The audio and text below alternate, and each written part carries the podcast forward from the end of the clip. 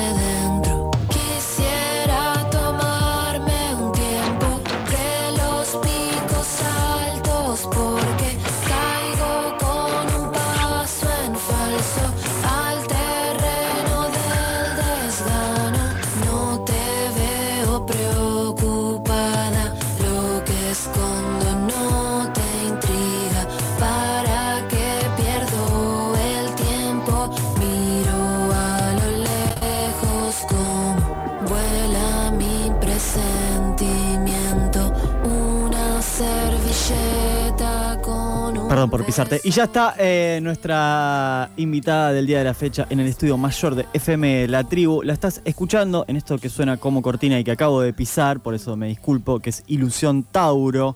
Eh, ya vamos a ver de qué se trata todo esto. Ella es cantante, compositora, productora, multiinstrumentista, beatmaker, realizadora audiovisual. Tose y le damos la bienvenida a la revancha random a Mariana Michi. Fuertes aplausos. Hola, hola, hola, hola. Se aplaude también. Se aplaude en radio. Todo, le- todo hace. lejos del micrófono porque si no el, el operador se enoja. No Eh, operador. este sábado Mariana va a estar en La Tangente con la presentación en sociedad de Hijo de Campeones, que ya ha tenido unos capítulos anteriores en este, en esta Hijo, en este Hijo de Campeones Tour, chiquito por ahora, Por ahora viene tranqui. por ahora viene tranqui, eh, por la ciudad de Buenos Aires, estuviste también en La Plata. Estoy en La Plata. Muy bien. ¿Cómo viene siendo la experiencia de tocar el disco nuevo en vivo? Bien. Eh, ¿Cómo la soñé y más? Ah, Ah, sí. un montón. eh, la verdad que es, es un disco, o sea, que, que nació y que fue compuesto y producido, medio grabado, todo en mi casa. Este, entonces era un desafío ver qué iba a pasar con el vivo de este disco, porque es un- como un disco muy programado, que, que, fue muy- que, nació muy de, mm, de jugar con audios, o sea, de grabar cosas y, romper esos audios y, y como estar todo el tiempo como volviendo a ese audio y rompiéndolo y volver y romper y vol- o sea, entonces como que tuvo mucho manoseo, digamos, en algún punto. Eh, este, y entonces esa poca organicidad que tuvo para el vivo es, es todo un tema porque son- eran todas canciones que digamos que no había tocado, o sea, Claro. que directamente las compuse grabándolas. Entonces eh, me tomé un tiempo considerable, o sea, el disco salió en noviembre y en diciembre, enero empecé a, a preproducir el vivo y lo presenté por primera vez con la banda en mayo, en el CC Richards. Eh, y la verdad es que fue una experiencia súper hermosa porque mm, como que viví otro, otro lugar de la producción que, que me entusiasmó mucho, que era como generarle más potencia a algo que, que, que si lo pones tal cual como está, en vivo capaz no funciona, Claro. digamos. Eh, Es como otro, este, otro género, la canción para el disco y la canción para el vivo, en este caso. Exacto, sí, era como, bueno, tomar esas canciones y, y- hacer ot- otra vez, como otra vez volver a romperlas. Así que fue muy divertido eh, volver a, los temas de ese lugar. Y armé una banda que tiene mucha personalidad y que, y que también aporta cada uno desde su- individualidad. Eh, entonces, hay cosas que no están en el disco, que aparecen en vivo, o sea, respetando re las formas, los audios y demás, pero de repente se suman cosas que son, a mi entender, muy interesantes o que están buenas vivenciarlas en vivo, eh, sobre todo por los volúmenes, por, por, no sé, por las texturas que aparecen, que son muy distintas, escuchándolas a un volumen fuerte que, no sé, que en los auris, que pasan otras cosas, digamos. Este, y después poder ponerle cuerpo y performance a algo que para mí tiene mucha imagen. O sea, como que este disco en particular siento que, que desde las líricas como que nada, hay, hay- hay mucha escena, digamos, eh, o, o a o en mí se me representaba mucho eso. Entonces, poder manifestarlo en un escenario está bueno porque me, me hace, casi que te diría que me hace falta. Así que... mm, Así que viene siendo muy lindo como poder canalizar todo esto que fue muy puertas adentro y que, y que nada, que finalmente haya tenido la posibilidad de que tenga un empuje distinto. Eh, me, me gusta. Hay un salto de. Vos, vos estabas describiendo esta, esta, esta nueva etapa, eh, pero bueno, hay un salto desde Cayó el Valiente, tu primer disco, a, eh, a Hijo de Campeones, en, bueno, vos dijiste, armaste una nueva banda, cambia el sonido, digamos, Total. cambia, digamos, vos venías de hacer alguna música quizás más. Más eh, acústica, más tal vez. acústica, Sí. eh, una canción quizás más. eh, más formato canción, eh, que quizás era algo que se escucha más también en, la escena, digamos, eh, que incluso hasta el oído está un poco más acostumbrado a eso. Y eh, diste un salto a esta nueva forma de hacer. ¿Qué lo, ¿Qué lo motivó o cómo fue ese proceso? Más allá de que, bueno, después te fuiste a... fu- Fue paulatino, digamos. Algo se escuchaba ya en tus conciertos, algo aparecía en La Paz Obligada, que después Total. vamos a hablar de eso. Eh, pero bueno, ¿de dónde nace esa búsqueda también de esta, de esta nueva sonoridad? Tenía ganas un poco de, Tenés un, un pequeño spoiler en el primer tema de, de ruidos de ruidos programados. Es que de hecho es el último tema que hice Mirá. y es el único tema de ese disco que produje yo. Este, entonces sí, o sea, yo ya sabía en ese momento que ese tema era como era el comienzo de lo que venía. Estaba empezando a estudiar síntesis, como que estaban em- estaba empezando a abrirse algo nuevo y, y estaba empezando con esto de jugar mucho con, con los audios y demás. Entonces sabía un poco que era lo que se venía para el disco siguiente y fue exactamente eso, lo cual fue bastante flashero para mí. Eh, cómo dictó todo lo que iba a pasar, como que fue Claro. medio premonitorio. Eh, este, mm, ay, me olvidé la pregunta que me hiciste. Yo, yo, yo soy así, yo primero te mareo y después te hago la pregunta.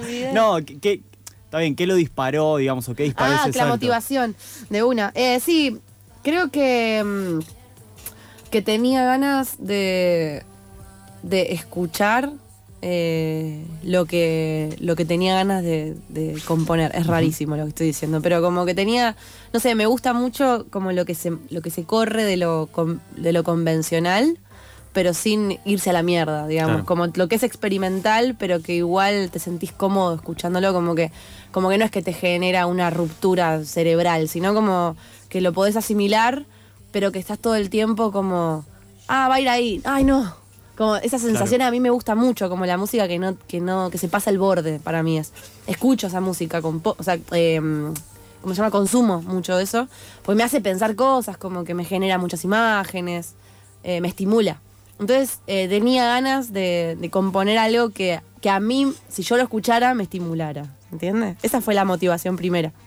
Entiende, perfecto. Y más allá de lo musical, bueno, nos llama un poco la atención también eh, el nombre y el arte de- del disco, la foto de Nora Alesano en las que estás con tus hermanos y este concepto de hijo de campeones.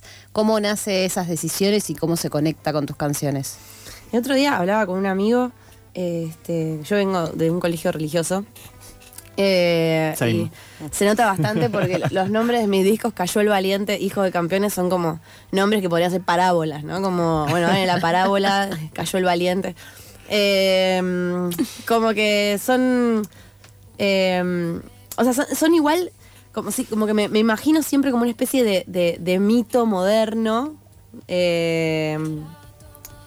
que de alguna manera, o sea, como que todo el concepto de este disco es como, básicamente es también lo no convencional dentro de los vínculos familiares, como más hacer foco en eso.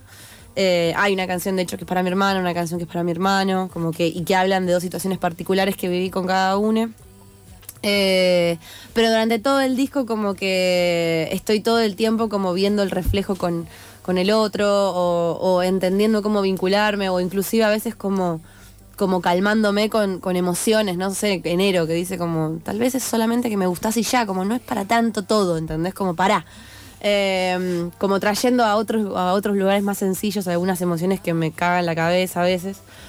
Em, Como frenar el drama, frenar el drama un cachito. Claro, como que el primer disco es tipo, es más, es más solemne, es, es más eh, trágico, digamos, como que en el primer disco es donde se me caen un montón de ideas, como un montón de ideas aprendidas que tenemos todos, que como que habla mucho de, la, de lo que se llama la deconstrucción. Mm. Eh, en mi caso personal, digamos, como que no hablo de la deconstrucción, sino de mi deconstrucción. Eh, y de cómo se me cayeron un montón de ideas acerca del amor, acerca de las ilusiones, acerca de lo que debería ser. Y en este disco es como lo posterior, un poco como, bueno, ir armando mis versiones acerca de las cosas. Y siento que los primeros reflejos de eso son, es la familia y sobre todo son los hermanos. Eh, entonces por eso el, diálogo con, los hermanos en la tapa y en los temas es súper importante porque es donde uno se empieza como a más a comparar, a entender cómo, son los caminos, habiendo transcurrido en un contexto muy similar, digamos. Entonces como que de ahí salieron muchas, muchas ideas y cuando nos juntamos con Nora Lezano eh, a escuchar los temas y, y a ver las letras y yo le conté un poco todo lo que vine como sintiendo y pensando y viviendo durante esta composición.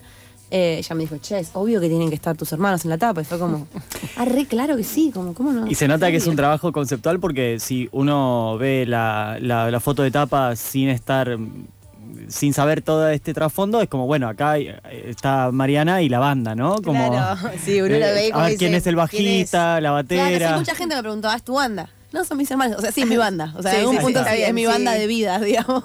Excelente. Si te parece, vamos a escuchar eh, algo de Hijo de Campeones, eh, uno de tus cortes en este caso, que es eh, Ir al Cielo, que además tiene un videoclip muy bonito del que vamos a hablar en un ratito nomás. Escuchamos Ir al Cielo.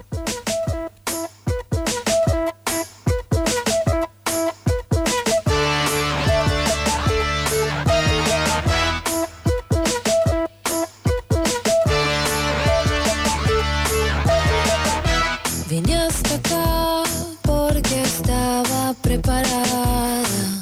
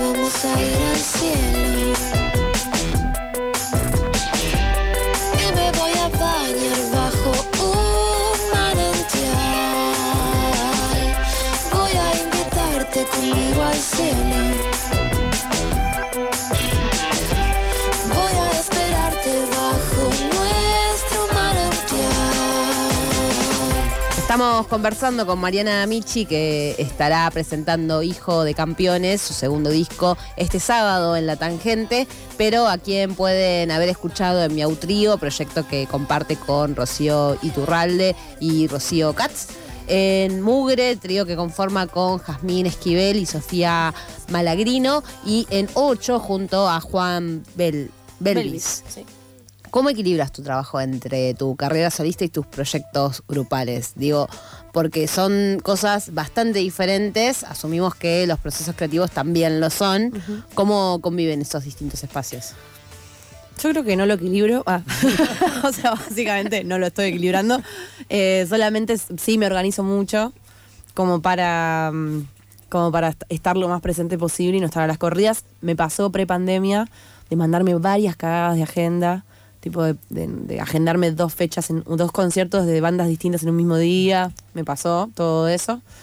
Eh, pero mm, nada, pero fui aprendiendo, qué sé yo, como que me pasa que soy muy mm, inquieta y siento que si no hago muchas cosas me aburro. Igual todavía no probé dedicarme a una sola desde que empecé a hacer todo, pero se me hace que puede llegar a ser un poco aburrido eh, para mi personalidad. Eh, así que no, es, es igual como que se, se va dando algo de que, tam- de que también un poco se fue organizando solo, como que no sé, con, con ocho es una banda, nada, también hago cosas distintas en cada banda, como que en ocho yo solo voy, canto y toco el cinte y es como lo que, lo que tengo que hacer, digamos, como que no produzco, no compongo. Eh, de repente en el caso de Miau y de Mure y de lo mío es distinto porque ahí sí estoy como activamente produciendo, componiendo. Pero bueno, también que sea una banda de a tres, en ambos casos como que se reparten un poco más las tareas, las intensidades, y eso me permite como también, eh, nada, tener unos momentos donde, bueno, pongo mucha energía acá y acá aflojo un poco y así. Eso básicamente. Con Miau tuvieron una exposición bastante grande, digamos. No sé si, o sea, convocadas a distintos medios. Mm. Eh, ¿Es así o no? Sí, sí. Sí, sí, porque digamos, eh, muchos llegamos a, a- conocer lo que hacía quizás cada una a partir de Miau Trío, digamos, yo personalmente te conocí a partir de Miau Trío. ¿Cómo, ¿Cómo manejaron eso? ¿Cómo, eh, ¿Se, se esperaban esa repercusión? No, cuando empezamos, o sea, nosotras estudiábamos juntas, eh, nos conocimos estudiando de perceptiva y mm, que es como un curso como de cuatro años de teoría musical. Y, o sea, no aplicada a ningún instrumento en particular. Y nos conocimos ahí con Cats. Este, y ellas dos se conocieron en un cumpleaños. Y empezamos a cantar esta música y fue como, nada, un deseo que teníamos las tres y que cada una justo ocupaba un lugar de, del registro de voces. Ujú. Y fue como, che, bueno, juntémonos y veamos qué onda. Y fue, fue muy de- del deseo de querer juntarnos a cantar. Y cuando nos empezamos a, a juntar, nos empezamos, bueno, nada, a pasarla muy bien, a reírnos un montón, a, a joder, a hacer chistes. ah, eh, y nos gustaba mucho cómo sonaba. Hicimos un video jodiendo, un video que era en chiste, eh, para mostrarle a nuestros familiares, a nuestros amigos, lo que estábamos haciendo. Como que recién empezaba todo el tema de YouTube, así como más de subir cosas de uno, ponele. Y, y nada, y subimos un video y ahí al toque nos dijeron de empezar a tocar. Entonces fue como medio, como que apareció una demanda de, che, ¿tienen una hora de show? Nosotros dijimos tipo, sí, teníamos dos temas. Entonces tipo nos juntamos re manijas durante toda una semana a... Entonces medio como, como que no medio que nos dictó un poco eh, la, como el, el- el- o sea, cómo, cómo llegó y, y lo que nos pidió el, La el entorno. La demanda le fue marcando ahí el Nos fue marcando cómo, por dónde ir y siempre este, con el no muy cerca igual, Claro. porque las tres somos como medio... eh, no, no es fifí la palabra, sino como que hay cosas que no nos van o que no tenemos ganas, como que nos da paja, no sé. Entonces como que siempre era como muy marcado por el deseo, pero apare- aparecían cosas recopadas, como que era imposible manejarlo mal, era como entre las manijas que teníamos y las oportunidades que se nos daban, era como, está buenísimo esto. Y ahora estamos en la tele, es un flash, estamos en un programa de televisión en la TV pública de lunes a viernes, salimos a las 10 de la noche. Este, y ahí también mucho movimiento, como nos encontramos con un montón de artistas, un montón de gente que veíamos por la tele, que eran para nosotras eran como gente mitológica, qué sé yo.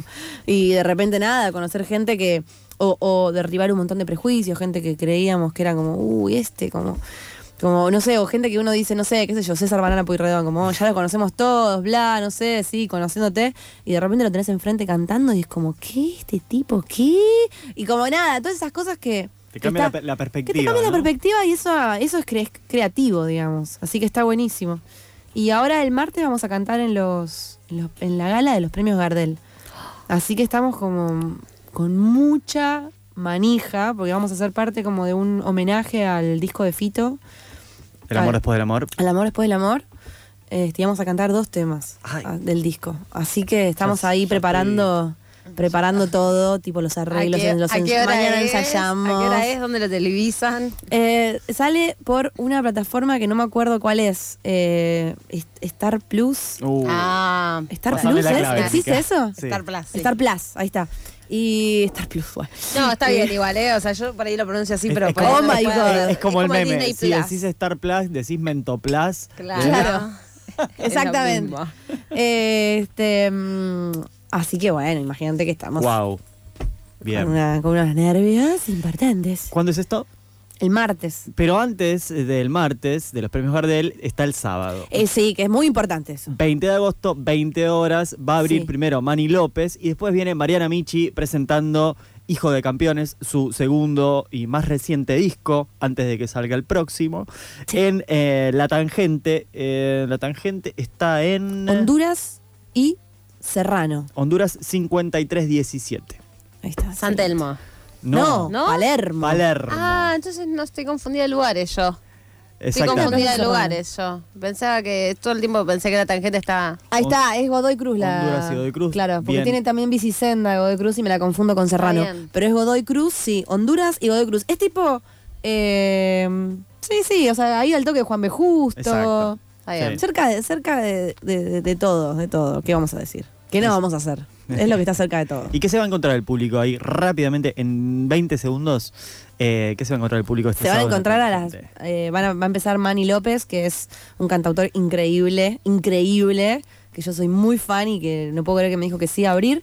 Eh, y después se van a encontrar con la banda que me acompaña, este, que no la van a poder creer. Así que tienen que venir, porque es un flash lo que pasa. Posta. No lo digo porque soy yo.